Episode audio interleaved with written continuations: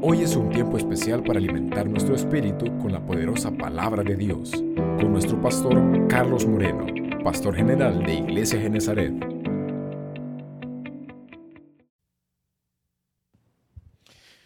Hemos estado trabajando, hermanos, desde el domingo pasado un tema muy importante, una iglesia que transforma la ciudad, y nos hemos estado basando en el capítulo 4 de Efesios. Quieras o no, hermanos, la iglesia tiene en sus manos el poder de hacer cambios, el poder, hermanos, de tener la autoridad de la cual el Señor nos ha delegado en cada uno de nosotros. Es interesante y esta semana, hermanos, hacía una observación un pastor y me llamó la atención a mí, hermanos, cómo Dios es también muy exaltado, Dios Padre, hermanos, en el Antiguo Testamento. Me gustó eso, hermanos, como Él lo decía. Luego vemos en el Nuevo Testamento, específicamente, hermanos, en los Evangelios, cómo es exaltado el nombre del Señor Jesucristo. Pero al partir, hermanos, ya de el Nuevo Testamento y los Evangelios, hablando de hechos, aparece la iglesia y es exaltado el Espíritu Santo. No sé si usted se ha fijado en eso. Y estamos, hermanos, en la época donde el Espíritu Santo juega un papel muy importante. Si usted mira en el Antiguo Testamento, Dios Padre era el cual, hermanos, estaba allí y tenía que rendirse una reverencia o rendirse, hermanos, algo muy especial para Él. Vemos a un Señor Jesucristo que es mostrado en la tierra y habla, hermanos, nos enseña a todos. Habla aún la palabra de Dios y nos muestra quién era Él. Y Juan, hermanos, específicamente habla de mostrar al Señor Jesucristo para conocer al Padre. Pero luego, ¿verdad? Él muere en la cruz y se va a la presencia del Padre y nos deja a quién? Al Espíritu Santo. ¿Y qué idea le da a usted el Espíritu Santo? Cuando hablo del Espíritu Santo, lamentablemente muchos se van, ¿verdad? A la danza, al hablar en lenguas, a algo muy espectacular, cuando hermanos, eso no es nada. Eso es, hermano, algo lo cual queda a un lado con lo que es en sí el Espíritu Santo. Porque si nos vamos a las palabras, hermanos, el Espíritu Santo nos es dado para qué, hermanos? Para darnos qué? ¿Ah? Consuelo. Eso es algo que el Espíritu Santo da, hermano, pero no es el todo. A ver, resúmalo. Poder, hermano. Mire qué interesante. Hermano, Superman puede volar. El hombre araña tira la tela de araña y cuelga de lugar en lugar. La mujer maravilla tiene una fuerza y no sé qué hace. Pero hermano, que lava los trazos bien rápido, no sé qué hace. Son bromas. Hermano, pero mire, es algo muy interesante. El poder encierra todo. Hermanos, estamos en una época donde el Espíritu Santo nos da poder para hacer muchas cosas. Lamentablemente, hermanos, la iglesia se ha dormido muchas veces. La iglesia, hermanos, se ha vuelto un Superman, pero un Superman tenido. No el poder, hermanos, el cual debe de existir en la iglesia. La iglesia hemos perdido la autoridad y sobre todo, hermanos, el liderazgo, que muchas veces, hermanos, no estamos viviendo lo que tiene que vivir el liderazgo. Si hablamos con los líderes espirituales, llámese a esos pastores, cuando yo me reúno y me presentan algún pastor, ¿verdad? Hola, ¿qué tal? ¿Cómo está? ¿Anda su esposa con usted? Ah, ah, ah, si me dice eso es porque las cosas no están bien. Número uno, con su esposa. Hermanos, necesitamos retomar el liderazgo de las iglesias. Primero, el liderazgo en nuestro hogar. Primero, hermanos, las cosas que vayan bien en nuestro hogar para que podamos ser de impacto a la iglesia en la cual nosotros estamos trabajando. Pero lamentablemente, hermanos, la iglesia ha venido perdiendo el liderazgo que así como su líder espiritual está, lo demás viene desmoronándose lamentablemente. Cuando pensamos, hermanos, en lo que hemos estado hablando de todo eso y vimos específicamente el domingo pasado, ¿verdad? Estos temas, la iglesia de Cristo debe de recordar siempre la necesidad de la iglesia. Y vimos allí, hermanos, cómo es que nace esta iglesia. ¿Qué situación, hermanos, es la que acontecía en la iglesia de Éfeso? ¿Cómo estaba el ser humano?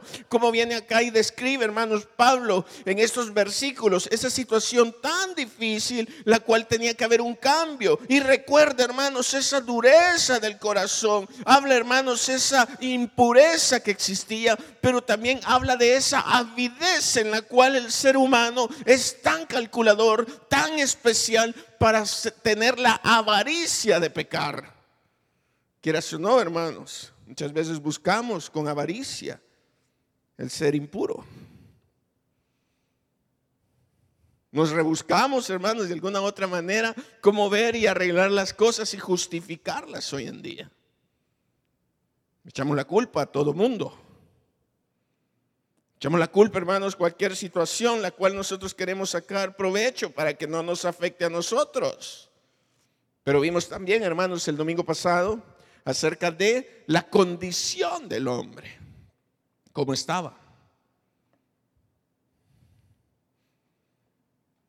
Qué triste, hermanos, que algunos se han quedado allí en esos versos, teniendo el entendimiento entenebrecido, ajenos de la vida de Dios por la ignorancia que en ellos hay, por la dureza del corazón. Me llama la atención, hermanos, que la vida en Cristo no la estamos disfrutando. El poder del Evangelio, hermanos, no ha llegado a nuestras vidas. Digamos una vida, hermanos, de arrastre. Una vida, hermanos, en la cual hasta es una carga el congregarnos, ¿verdad? Que es día hoy, domingo, ¿y qué hay que hacer ahora? Ir a la iglesia. Ay, hay que ir a la iglesia. Y más que nos saca tarde el pastor, no. Pero si fuera algo que a ti te gusta un partido, ¿verdad? Y si va empatando cabal ya casi complementando los 90 minutos, ¿Tú qué esperas? El árbitro viene, ¿verdad? Y dice, bueno, nos vamos a tiempo extra. ¡Ah, qué bueno! Va a estar bueno el partido, no importa. Si el cantante, ¿verdad? Favorito y cristiano. Está ahí, bueno, esta es la última con la que me despido. Termina cantando otra, otra, otra. Y le da. Qué bonito sería, ¿verdad? Que ya llegando a las 12, otro pasaje, pastor, otro pasaje, pastor. Sería buenísimo eso. Pero lamentablemente, hermanos, la iglesia se ha ido acomodando a situaciones en las cuales no estamos siendo, hermanos, atraídos por la palabra. Ah, pastor, pero ahí tienen la culpa los líderes porque el mensaje es muy aburrido. No, hermano, el problema es que la palabra debe de ser algo, hermanos, lo cual nos esté transformando el corazón. La iglesia, hermanos, lamentablemente la condición del hombre se ha ido metiendo en la iglesia y se ha ido acomodando de una manera en la cual, hermanos, no hay una transformación en la iglesia. ¿Y cómo vamos a transformar la ciudad si la iglesia no está transformada? Pero vimos la tercera, el poder de la iglesia. Y qué bonito, hermanos, porque a partir del versículo 20 hasta el 24 nos da eso, hermanos, lo que la iglesia es. Y mire cómo empieza en el versículo 20. Más vosotros no habéis aprendido así a Cristo. Hablábamos en la clase de hombres ahora que cuando estamos recién convertidos, wow, ¿verdad? Somos un boom. Pero medio vamos conociendo a Cristo y nos vamos desinflando. ¿Qué tal si mantenemos esa chispa? Esa fe, hermanos, la cual debe de transformar nuestra ciudad, que debe de hacer grandes cosas. A nivel mundial, hermanos, esto se ha ido perdiendo en muchas maneras. Si un bachiller sale, hermanos, graduado, ¿qué hace? Ah, tengo que tomar mi año sabático, todavía no a la U. Está graduando en la universidad. Termina la carrera, ingeniería, lo que sea, hermano. ¿Y qué dice? No creo que encuentre trabajo. Voy a descansar mejor. Dios tenía preparado eso para mí.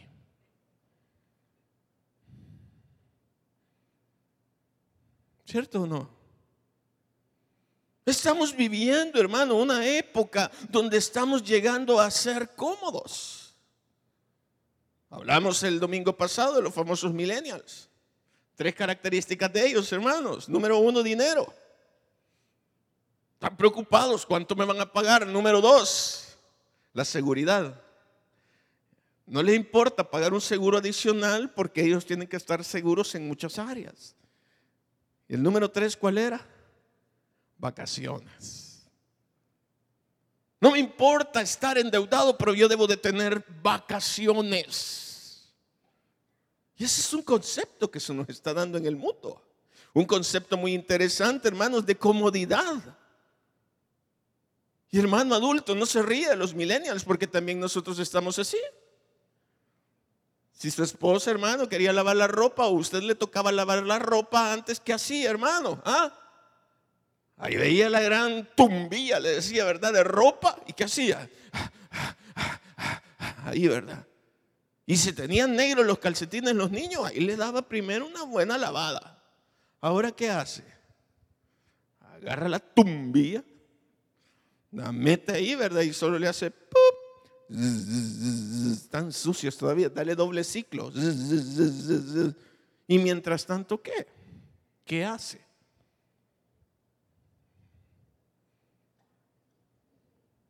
Yo vi en el país de Norteamérica. Mientras tanto lava, ¿qué hace? A sentarse a ver la novela. Y lo peor que en español la ve, le digo.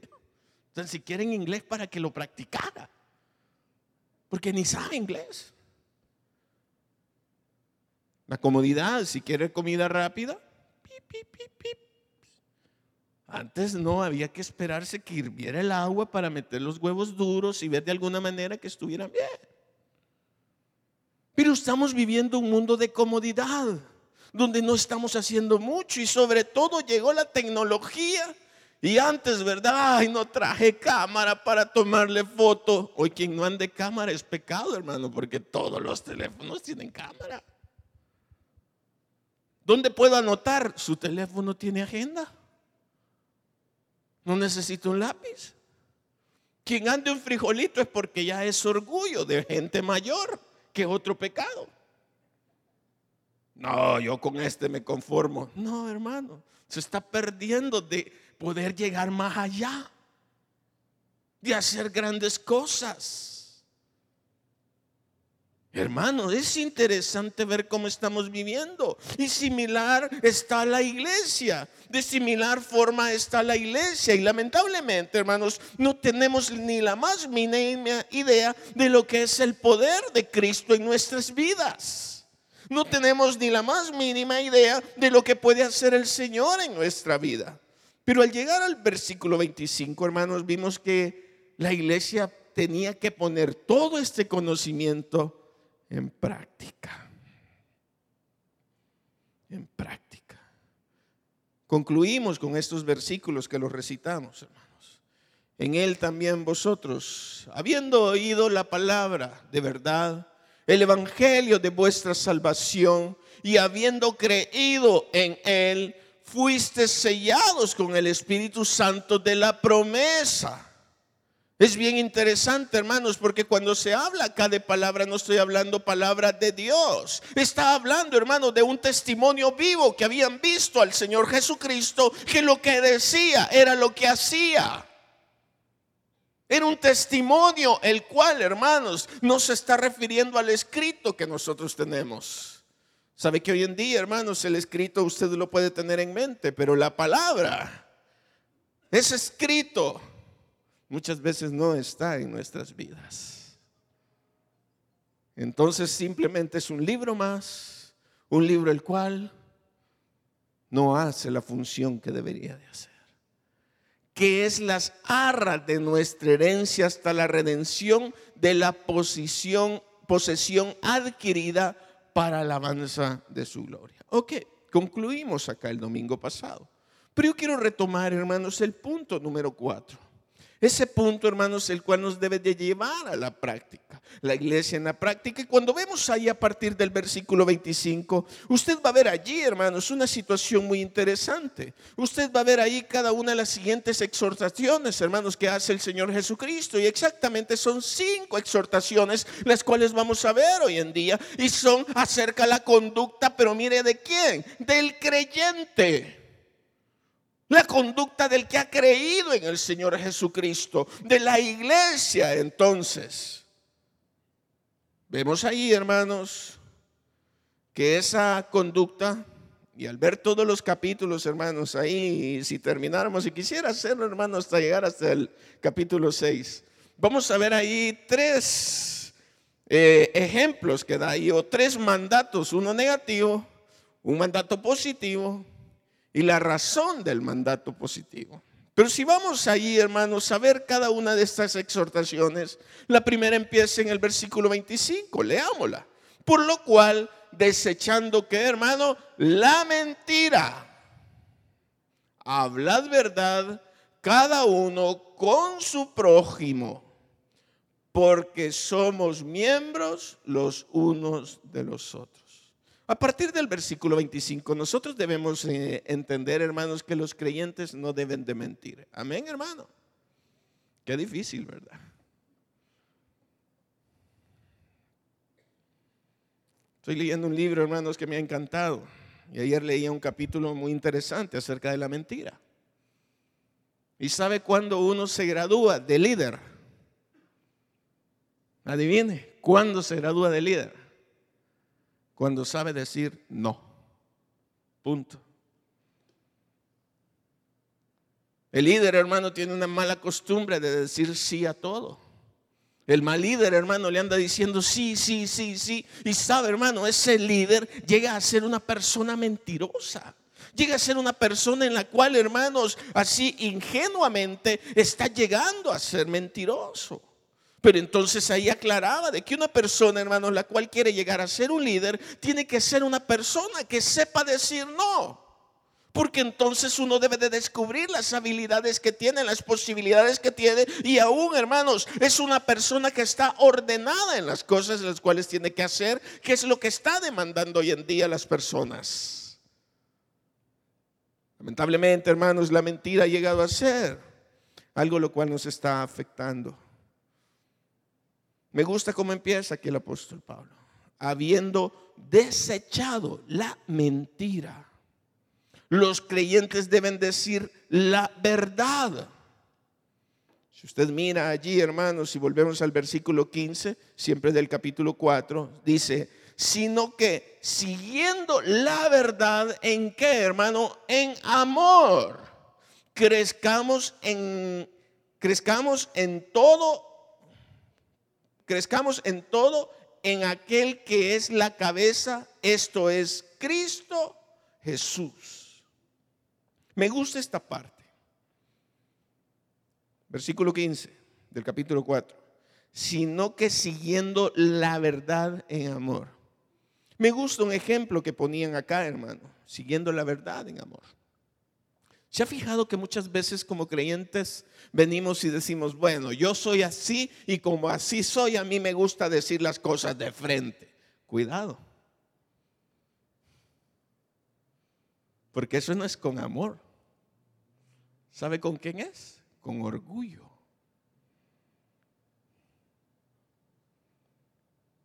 Como una persona a la cual quiere mostrar que es lo máximo. No, es que yo así soy, entonces como yo así he sido, lo voy a decir. Así que aguántenme. Cuando habla de, de hablar la verdad, habla de relacionarlo con amor. La iglesia, hermanos, se ha convertido muchas veces en esas personas en las cuales queremos hablar la verdad, pero destruimos queriéndola hablar, porque no le aplicamos el amor. La gente en la calle, hermanos, necesita escuchar un mensaje, número uno, con autoridad, pero número dos, hermanos, con amor. Esta semana platicaba con un pastor y me decía, es que pastor, ya no estamos saliendo a evangelizar las iglesias, necesitamos ir a, tenemos un proyecto ahorita en nuestra iglesia y tenemos que ir a 50, vamos a tener los 30 días de evangelismo. Yo le digo, de veras, ¿y dónde van a ir? Vamos a ir a un pueblo a evangelizar, 30 días de evangelización. ¿Y qué vas a ir a hacer? Le digo, evangelizar, evangelizar. Yo le digo, mira, le digo, sinceramente, perdóname y tal vez a algunos les voy a caer mal acá, pero hay que pensar bien ahora la evangelización que debemos de dar. Porque muchas veces la autoridad no la tenemos, hermano. Y el amor no lo estamos mostrando. Entonces yo le dije, oye, mira, te voy a poner este ejemplo. ¿Te recuerdas del famoso, verdad, Pensotti? ¿Cuántos conocieron a Pensotti? ¿Qué era Pensotti? ¿Ah? Era un colportor. ¿Quién era un colportor? Un vendedor de Biblias. Entonces yo le digo, ¿te recuerdas de él? Sí, me recuerdo de él. ¿Crees tú que en este tiempo, si lo trajéramos, vendiera Biblias? El pobre se muere de hambre.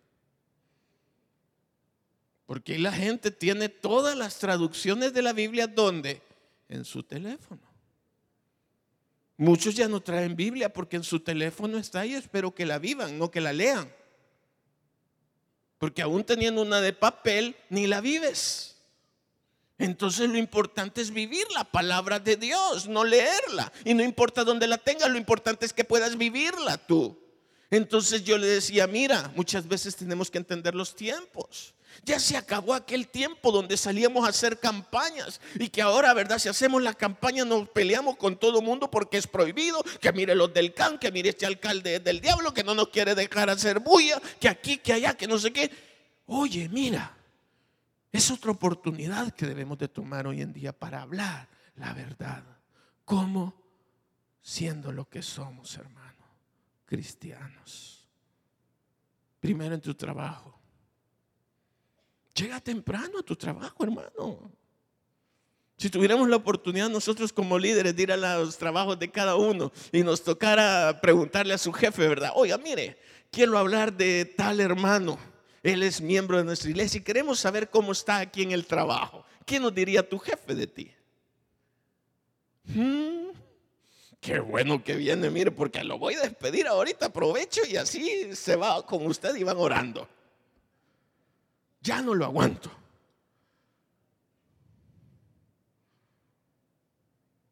Sigamos a la vecindad. ¿Qué diría de nosotros la vecindad? Ah, usted es el pastor donde van ellos. Ah, mire, venga, necesito hablar con ellos. Ya no los aguanto. Tiene un su equipo de sonido que en la noche, boom, boom, boom, boom. Son alabanzas, pero tampoco, pastor. Ay, pastor, mire, usted es el, ay, qué bueno que viene. Mire, tiene como 20 carros y ya no aguanto cómo se parquea. Mire, y empieza a describir, porque no estamos hablando la verdad, estamos siendo mentirosos como cristianos. Nos definimos cristianos, pero no estamos hablando la verdad.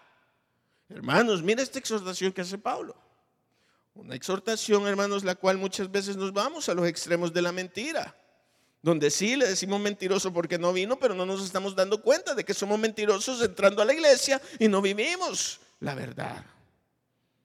Pablo acá, hermanos, viene y les da la primera exhortación.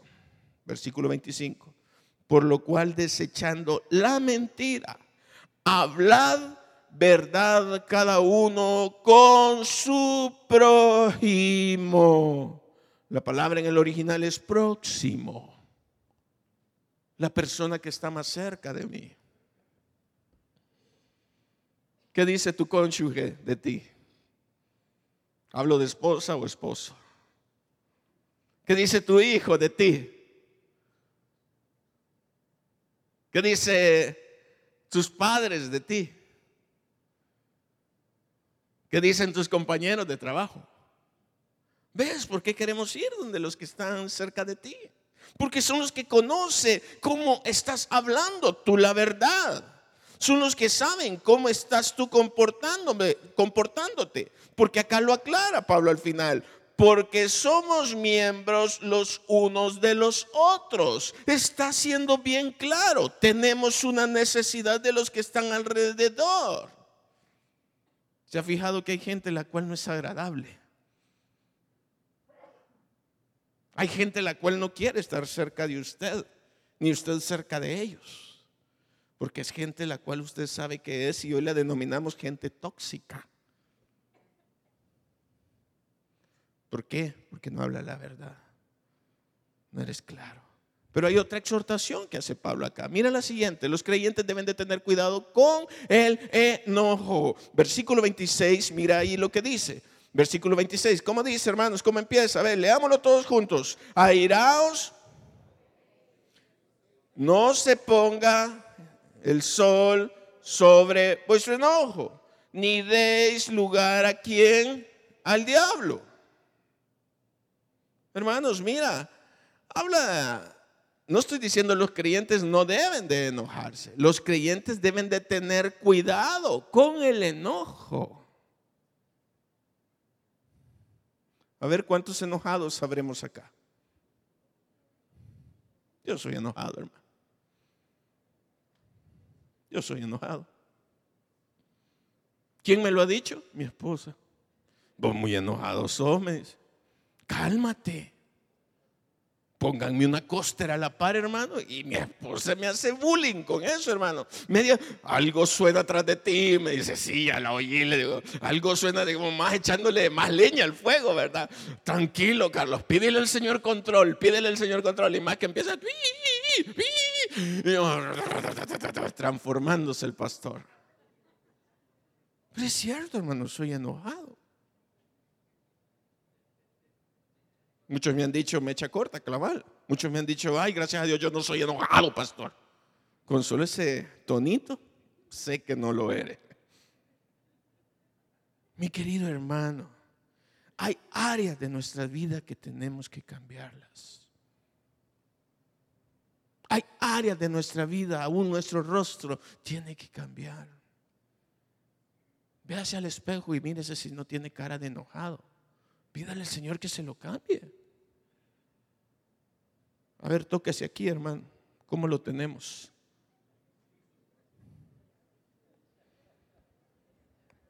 Qué difícil, ¿verdad, hermano? Mira, me interesa esto, hermanos, cuando habla de esta situación. Mientras que en ocasiones los creyentes pueden enojarse legítimamente, óigame bien, no deben de pecar. La manera de evitar ese pecado es mantener cuentas cortas, tratar con el enojo antes de que el sol se ponga. A ver, matrimonios, cuando hay enojo, hay que solucionarlo antes que llegue la noche. Y no es fácil. El orgullo puede más. Y a veces, ¿verdad? Como cristianos, como hermanos en Iglesia Genezaret, donde usted se frecuente, hermano, pasamos días enojados. Hermano, ¿y por qué no le habla a tal hermana? No, no, no, ella no le he visto. Si ahí está enfrente, ahí es. No nos hablamos. Hay enojo y uno bien sabe, ¿verdad? Cuando hay enojo, más cuando hay este pasillo, ¿verdad? Y hay dos puertas. Uno, ahí viene la hermana, ay, aquí voy a entrar. Y uno, por Dios, se ríe porque es cierto, hermano. Hay enojo. Como creyentes tenemos que evitar el enojo, hermanos. Tenemos que manejarlo de la mejor manera. Me gusta, hermanos, acá Pablo, cómo empezó a describir cada una de estas partes, las cuales, hermanos, tenía que tener cuidado. La razón, hermanos, de estos temas es que al diablo le gustaría intensificar el enojo, pero un enojo, hermanos, justo del cristiano contra el pecado, haciendo que se vuelva pecado en sí mismo. Entonces, miren hermanos, enojarse no es malo, pero que el diablo venga y venga de una manera en la cual se salga del control el enojo, ahí se vuelve pecado. Porque hermanos, yo no voy a venir donde mi hija, ¿verdad? Y la voy a castigar. Ay, te voy a pegar, Sarita. Oíste, te voy a dar dos hinchazos. Ay, aquí va. Uno, dos. No, se lo damos de una manera de enojo. Claro, ¿verdad? Donde deben de ser los hinchacitos, en el trasero. Para eso el Señor nos dio bastante carnita, para que ahí se den. Hermano, mira, hay ocasiones donde debemos de revisarnos cuán enojados somos y cuán daño hemos hecho en el pueblo de Cristo. El diablo nos ha ganado el terreno. El diablo, hermanos, está feliz que hay enojo y que tú le eches más leña al enojo. Pero hay otra exhortación, mira. Cuidado con el robo.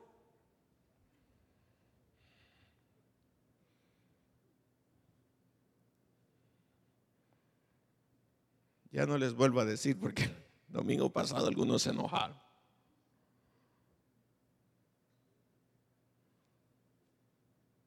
Pero qué cólera, ¿verdad? Y el martes lo vimos de esa manera. Qué cólera ver aquella. ¿Cuántos millones se llevó aquella? Y por haber confesado, ¿verdad? ¿Cuánto, ¿Cuánto le van a dar por haber confesado? Tres años, ¿verdad? Y había robado cuánto? No hay cuántos millones. Y solo le van a dar tres años, pero de servicio. Qué interesante, ¿verdad? ¿Cuántos la miran como ladrona? Yo, amén, amén. Y qué cólera, ¿verdad? Qué cólera. Pero hoy te pregunto a ti, hermano. ¿Le diste el diezmo al Señor? Porque entonces, ¿sabes qué te digo? Lo que dije el domingo pasado. Devuélvele lo robado. Porque usted está cayendo como ladrón. Dada al César lo que es de él. César. Y dar a Dios lo que es de Dios. ¿Qué tal con la famosa renta? Ay, hermano, consígame una facturita, tal vez aquí va. Es que tengo que pagar y quiero bajarle un poquito a lo que voy a pagar. Ay, hermano, mire cómo me ayuda aquí con su contador, ¿vea? haciendo malabares para pagar menos impuestos y que me den más. Mire, es interesante, hermano. Soy que anduve allá en el país de Norteamérica, encontrar eh, latinos. Que le dije, eso por qué lo estás haciendo? No, fíjate que estoy contento que me declararon más tax ahora. Así que estoy bien bendecido. Ah, de ver, ¿y cómo es que te dan tanto tax? Es que tengo de escondidas a tres niños y los declaro ahí. ¿Y cristianos? Porque al tener más niños, ¿qué? Le devuelven cierta cantidad de dinero. Y todavía sin vergüenza, esa es una bendición de Dios. No, wow. No estamos muy ajenos aquí, hermano. No me dé factura. Quíteme el IVA. No, mire, y caemos en situaciones, ¿verdad? Que yo cuando estaba leyendo eso, Señor, cuántas veces he caído. Hermano, si va a la gasolinera, pida factura. Pida factura, porque si no está colaborando a que, a que el de la gasolinera evada impuestos. Ay, sí, pero para el gobierno darle más, ay, déjelos. Usted sea alguien correcto, porque los creyentes, ¿qué? Cuidado con el robo. Pablo acá, hermanos, en estos versículos, que es el versículo 28, dice, los cristianos no deben robar, sino que deben de trabajar para dar al necesitado.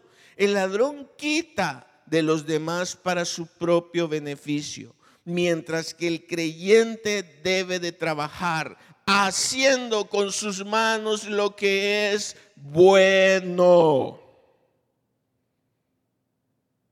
¿Para qué? Versículo 29. Para que tenga que compartir con el que padece necesidad. Bueno, es el versículo 28. Al final.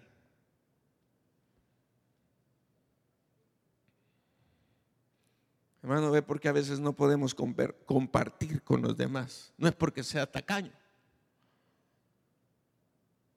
Es porque no tiene, ¿por qué? Porque es un ladrón. ¿Eso está diciendo aquí o no? Si a mí me sobra, ¿qué va a suceder? Voy a compartir con los demás. Entonces, ¿qué? Estoy trabajando dignamente, Dios me bendice y yo comparto. Pero hay gente que toda la vida no puede dar un poquito más. Porque no, me voy a quedar sin nada. No, es que no tengo. Es porque no estás haciendo lo correcto. No te alcanza. Toda la vida andas viendo de alguna manera cómo acomodas tu aguinaldo, tu mensualidad, tu quincena, tu mensualidad. Mire, es interesante esto, hermano. Que si eres una persona trabajadora, correctamente, Dios te va a bendecir de una manera en que vas a dar a los demás. No es que seas tacaño, hermano. Revísate cómo estás trabajando. César Vidal, hermano, es un predicador, teólogo, me encanta lo que dice en una conferencia que dio en Guatemala el domingo pasado. Que si usted la quiera, se la pasamos por WhatsApp. Ahí tenemos el, el enlace, buenísimo. Y me encantó, hermanos, el tema donde habla de los educadores, ¿Cuántos educadores hay acá? Maestros de escuelas públicas. Levanten la mano. Levanten la mano cuántos maestros fueron o han sido. Levanten la mano así con orgullo. Fueron, levanten. Siéntanse orgullosos. Y me encanta lo que él dice. Qué buena labor que están haciendo ustedes. Son los que van a transformar el mundo, dice son los que van a hacer el mejor papel que un diputado, que un presidente, que un policía. Pero déjenme decirle que son los más mal pagados. Y él dice, qué bueno, porque están haciendo historia. Entonces, mire, acá se revierte eso. Porque si tú trabajas y haces un buen trabajo en la educación, ¿quién te va a bendecir? Dios. Dios. Porque quien quita que después veas a un exalumno. Y a mí me lo han comentado varios. Fíjate que a tal lugar era un exalumno. Y era cómo me trataron. Qué bendición. En cambio los diputados ni a la Plaza Libertad quieren ir. Porque saben que lo van a agarrar a pedradas ahí. Oye, mira qué interesante. Puedes transformar vidas en donde el Señor te tiene. Entonces es un buen trabajo, no robes. Pero cuarto, cuidado con nuestro hablar. Del versículo 29 al 30, Pablo viene y describe allí, hermanos, mira, ninguna palabra corrompida salga de vuestra boca, sino la que sea buena para la necesaria, que hermano? Edificación o sea, que sea algo constructivo lo que va a salir de tu boca, a fin de dar gracia a los oyentes, que los oídos quieran escucharte a ti, que la persona a la cual estás alrededor quiera estar contigo. Hermano, ¿se ha fijado usted cómo habla? Yo hablo bien, hermano, usted no tiene idea de cómo hablo. Pero no me grite porque entonces ¿sabe qué? Ya no está hablando con gracia. Hay que tener cuidado de cómo hablamos. Hay que tener cuidado cómo le hablamos a nuestros hijos. ¿Qué palabras le decimos? ¿Cómo estamos dándole ánimo a nuestros hijos en casa? Es donde le podemos hacer ver grandes cosas o destruirlo. ¿Cómo se llamaba la película de ayer? La que vimos ayer mi gran oportunidad. ¿Cómo se llamaba el cantante? Lo estoy sacando, no lo traía ahí. Paul Potts. No sé cuántos han visto esa película, la recomiendo. Mi gran oportunidad. Mírenla en YouTube, ahí está, o en Netflix, ahí está. Y es de un cantante británico que el papá toda la vida nunca creyó, no, mejor no se las, o se las cuento para que la vean. Ok, nunca creyó en él que cantaba. Pero es interesante porque el papá fue quien no creía, no creía en él. ¿Y sabe quién era el único que creía? Número uno, su jefe, que era un gran drogo, borracho y mujeriego. Y él le decía, tú eres un gran cantante, tienes una gran voz. ¿Y sabes quién más creía en él? Su novia. Lo estuvo ahí empujando, llegó a ser su esposa y lo hizo un cantante. Estuvo frente a Pavarotti y tuvo miedo de cantar en él. Pero al final su padre viene y le dice, ¿sabes? Le dice, quiero pedirte perdón por lo que yo era. Yo fui el que no te permitía llegar hasta donde estás. Te hice muy corto, te hice muy corta tu visión. Wow. ¿Cuánto podemos dañar los papás a nuestros hijos? ¿Qué palabras está utilizando usted? ¿Y sabe que esa película es de la vida real? Cuando llega a ese programa en los cuales hay un jurado y él se pone al frente, empieza a temblar. Y el jurado allí, ¿verdad? Todos riéndose de él, no, hombre, ¿qué va a cantar este? Porque chiquito se había caído y se había quebrado un diente porque lo molestaban mucho sus amigos y su papá no creía. Al contrario, a sus amigos los quería más que a él. Y ahí parado y tenía hasta la mejor voz que Pavarotti. ¡Wow! Hermanos, ¿cómo estamos tratando a nuestros hijos? Iglesia, ¿cómo estamos tratando a los jóvenes? ¿Eh? ¿Cuántas palabras de ánimo le dan a los chicos allá para su campamento? Cuando veo a un joven, oye, ánimo, sigue adelante. Sí, no es fácil, hermano. Viera cómo me cuesta a mí. Yo he querido corregir a su hijo. Pero el problema no soy yo ni es la Biblia, es usted como padre, porque no le está enseñando valores y los valores donde se aprenden, en casa. En casa. Si su hijo es lo que es, es porque usted lo hizo así. Yo no lo eduqué. Si me lo hubiera dado a mí, quizás se lo arruino de otra forma. O se lo arreglo, no sé, la misericordia de Dios. Pero eso sí le quiero aclarar, yo no soy su papá. ¿El papá quién es? Usted.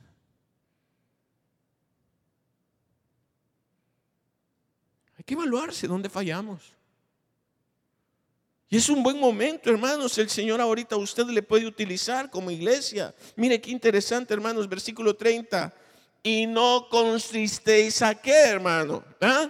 Al Espíritu Santo de Dios con el cual fuiste sellados para el día de la redención. Hermanos, qué interesante esto, porque en las palabras es donde empieza a enfocar el juego del Espíritu Santo, el papel del Espíritu Santo. Entonces, mira, si tú eres un hijo de Dios, eres un miembro de Iglesia Genezaret, tú tienes el poder a través del Espíritu Santo de empezar a cambiar a las personas. ¿Cómo? Con nuestro hablar. Ay, hermano, ya vio cómo vino tal hermana. Bonita, ¿verdad? No, mire cómo ha venido vestida. Yo la veo bonita. Porque la gente, ¿qué es lo que quiere? Hundir a la hermana. Que caiga. Verla hundida, verla mal. Pero qué difícil venir y arreglar todo, hermano, uno como líder. Porque a veces nos prestamos, sí, yo la vi. Y ya vio los vestidos. Ah, ¿usted por qué no le ha visto el pelo? Yo me senté atrás de ella y viera de aquí. Echamos leña al problema. Hay que amarnos. Hay que amarnos. Me compartí el domingo pasado un hermano de acá que me dice de que en Facebook publicamos, ¿verdad? Y qué bonito publicar, ¿verdad? Aquí casual, comiendo camarones con una mariscada. Pero si en ese momento usted le llama a esa persona, es mentira. Esa emoción no es así. Y es cierto. Y es cierto. Porque el Facebook llegó, ¿verdad? Llegó a impactar tanto que dijeron, ok, toda la gente se está yendo en Facebook y Facebook ya no lo ocupan simplemente como un medio de comunicación, una red social. Hoy Facebook es quien muestra ¿quién quieres ser tú? Entonces nace qué? Instagram. Instagram, ¿qué es? Es una red social en la cual nada más da fotos, sirve para comunicación igual que Facebook, pero nada más que Instagram te ayuda a arreglar las fotos y tener una mejor imagen. Si usted busca ahí en Wikimedia, usted mira allí, hermano, ¿qué es Instagram? La definición es una aplicación que sirve para crear fotos, para ponerle marcos, retocarla con Photoshop y todo eso. A ver, hermano, muéstreme la foto, mándemela a mi WhatsApp ahorita, la foto que anda en Instagram, y la vamos a poner acá ahorita. ¿Quién me la quiere mandar? Si me la manda ahorita, hermano, y ponemos a la persona natural aquí, la persona aquí de la foto, no va a creer que es ella porque ya la retocó. ¿O no? Ya le puso filtros. Ya la mejoró.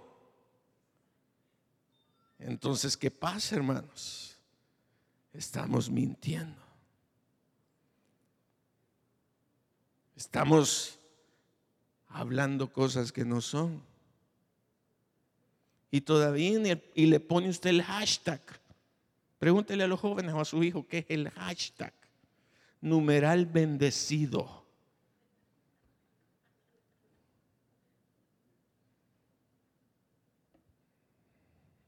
Si nos vamos a, a Lucas.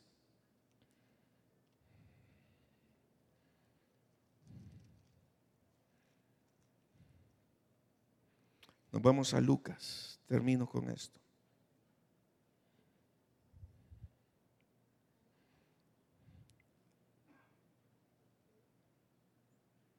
Si nos vamos a Lucas, capítulo 6, versículo 20. Para el Señor Jesús, ¿quién era una persona bendecida? ¿Mm? ¿Cómo empieza? El Señor Jesús vio a sus discípulos, se levantó y vio a sus discípulos. ¿Y qué les dijo? Bendecidos tres veces bendecido, tres veces dichoso, bienaventurado. Wow, hermano, ¿quién quiere ser bienaventurado aquí? Levante la mano, yo. Yo quiero ser bienaventurado. Pero ¿quiénes habla ahí, hermano? ¿Ah? Lucas, ¿quién dice? ¿Quiénes? Los pobres. Ah, qué ilógico. Porque un pobre puede ser bienaventurado en nuestra sociedad. No, hermano. Porque si yo vengo y le digo, hermano, mire, présteme esa carta que le ha llegado del abogado que le van a embargar la casa, póngase aquí, va, agárrela aquí, hermano. Y usted se pone, ¿verdad? Aquí, ¿para qué, pastor? Póngala aquí, agarre la carta. Esta es aquí. Aquí dice en grande, le vamos el día de mañana, lunes, a embargar su casa. Póngase. Va, espéreme, espéreme. Póngase bien. Va ahí, sonría y le tomo una foto y se la mando a su Instagram o a su Facebook y le pongo bendecido, que es ilógico, porque le van a quitar su casa. Entonces, ¿cuál hashtag tendríamos que poner?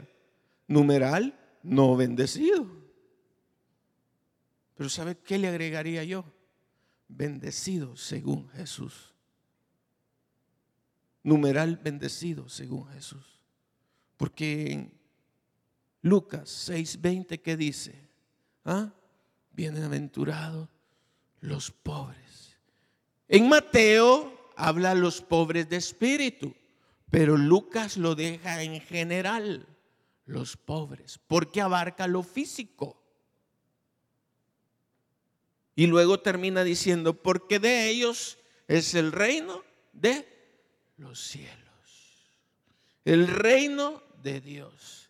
Entonces tomamos Mateo 6:33, que ¿qué dice Mateo 6:33? Más buscad primeramente el reino de Dios y su justicia y todas las cosas os serán que añadidas. Mire qué interesante es Dios, hermano. No te quiero decir que si eres rico no vas a ser del reino de los cielos. No, hermano, no está hablando simplemente de esto. Porque hay ricos que creo que van a estar mejor allá en el cielo y pobres que van a estar en el infierno, pobrecitos. Porque hermanos, no ha habido una nueva vida en Cristo. Entonces, hermanos, si vemos una última acá, advertencia, del versículo 31 y 32, ¿de qué habla? ¿Mm? ¿De qué habla, hermanos? Seis vicios bien interesantes, miren, son seis palabras. ¿Cuáles son, hermanos?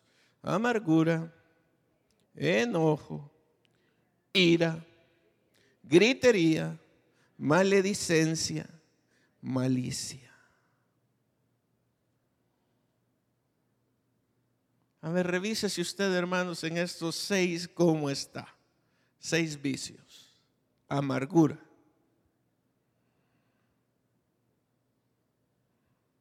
Amargura. Enojo. Ira. Maledicencia. ¿Qué es la maledicencia, hermanos? ¿Mm? Alguien, alguien que es blasfemo. Ese es en el original. Malicia, mala voluntad, maldad. A veces somos blasfemos, nos enojamos con Dios. Entonces, hermanos, ¿qué hay que hacer, pastor? Porque mire, aquí veo esto. Me encanta cómo termina, hermanos, en los últimos versículos. Porque mire, viene ahí, hermanos, una similitud a Colosenses 3.8. Empieza ahí, hermanos, en los últimos versículos, ¿verdad? Y, y usted bien, me gusta esto. Ayer me lo mandaron. Una pregunta interesante. Si usted se pudiera comer sus propias palabras, ¿su alma sería nutrida o sería envenenada? ¿Ah? Si usted pudiera alimentarse de sus palabras, ¿su alma sería nutrida o envenenada? ¿Ah? Pregúntese. Ay, que me cae mal esto. Ay, que aquí. Ay, que allá. Ay, que esto. Ya se hubiera muerto. Entonces, hermanos, ¿qué debemos de hacer? La iglesia en la práctica, hermanos, mire. Número uno, hermanos, sed benignos. Acá lo dice, hermanos, mire el final. Al final viene toda la descripción ahí, hermanos. ¿Cómo? Sed benignos, ¿Qué es lo que es apropiado para mi necesidad. Número dos, sed misericordiosos, hermanos. Se usa en otro lugar en el Antiguo Testamento, en el Nuevo Testamento. Emociones o afectos internos. Pero también, hermanos, sed qué, hermanos, perdonadores. La gracia de Dios en nuestra vida. Yo quiero invitarle, hermano, a que concluyamos siempre con este versículo. Leámoslo todos juntos. En Él, a ver, leámoslo bien, hermano. En Él también vosotros habiendo oído la palabra de verdad,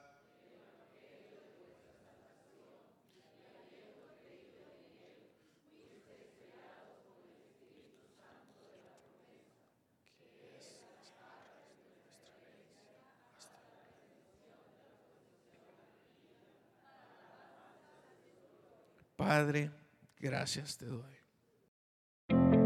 Te invitamos a que te congregues con nosotros los días martes y jueves a partir de las 6.30 de la tarde y domingos 10 de la mañana y 5 de la tarde.